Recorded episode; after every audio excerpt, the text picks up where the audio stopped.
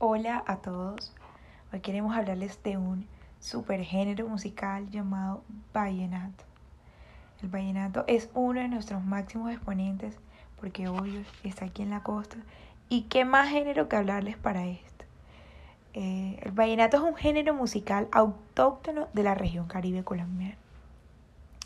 Nace en Padilla, eh, que es al actual sur de La Guajira, el norte del Cesar y el oriente del Magdalena, que se interpretó tradicionalmente, bueno, se interpreta tradicionalmente con tres instrumentos, que son el acordeón, la guacharaca y la caja vallenata. El origen del vallenato eh, nace en el nororiente colombiano a orillas del río Guatapurí.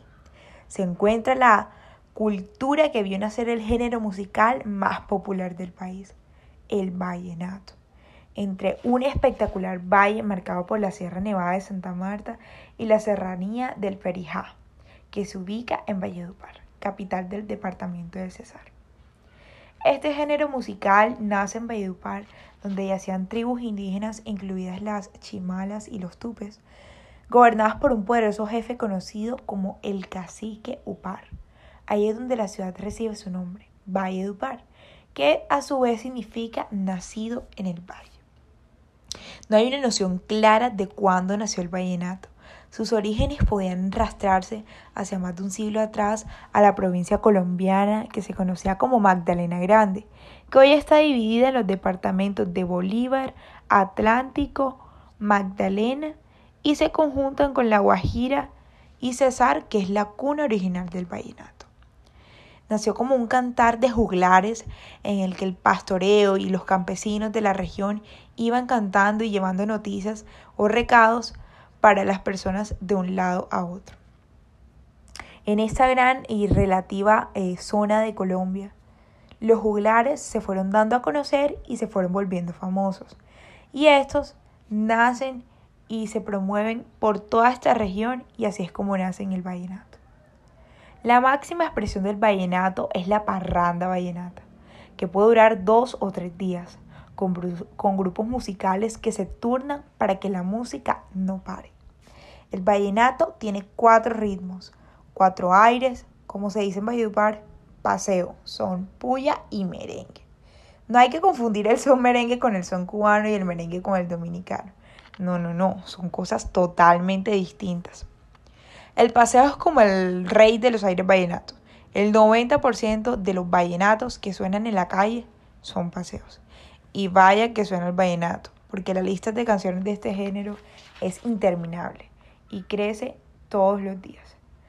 Claro, tenemos un ejemplo de canciones hermosísimas e inéditas que vienen de años y años y años atrás y son famosas como Sin medir distancias de Diomedes Díaz en 1986, La gota fría de Carlos Vives del 93, Matilde Lina de nuestro poderoso Leandro Díaz, Olvídala de Jorge Celedón, que fue en el 2006, eh, La creciente del binomio de oro y Los caminos de la vida de nuestro poderosísimo Omar Geles en 1993, La tierra del olvido de Carlos Vives entre otros.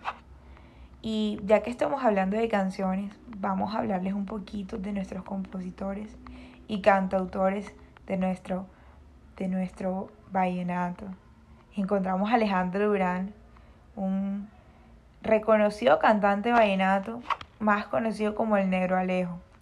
También tenemos a Alejandro, Alfredo Gutiérrez como el monstruo del acordeón, a Carlos Vives como un compositor autóctono que mezcla la cumbia y el vallenato con el pop y el rock, haciendo una fusión de esta, una explosión de todo.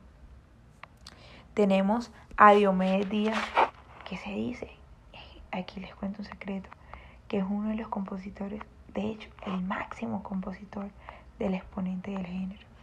Tenemos a Emiliano Zuleta, el viejo Mile, tenemos a Iván Villazón, tenemos a Jorge Oñate, tenemos a Beto Zabaleta, a Iván Villazón, a Leandro Díaz y de la nueva ola a Calet Morales, a Martín Elías Díaz y a Silvestre Dangón.